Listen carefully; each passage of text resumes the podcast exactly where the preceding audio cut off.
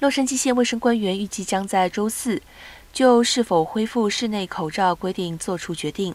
该决定将适用于应对夏季因高度传染性的 Omicron 子变种而激增的新冠病例。预计卫生官员将根据 CDC 制定的标准作出决定。洛杉矶县将于七月十四号进入新冠高发社区级别，促使洛杉矶县卫生局局长芭芭拉·费雷尔警告民众，有可能。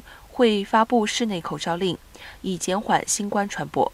该授权将适用于两岁以上在室内空间中的每个人。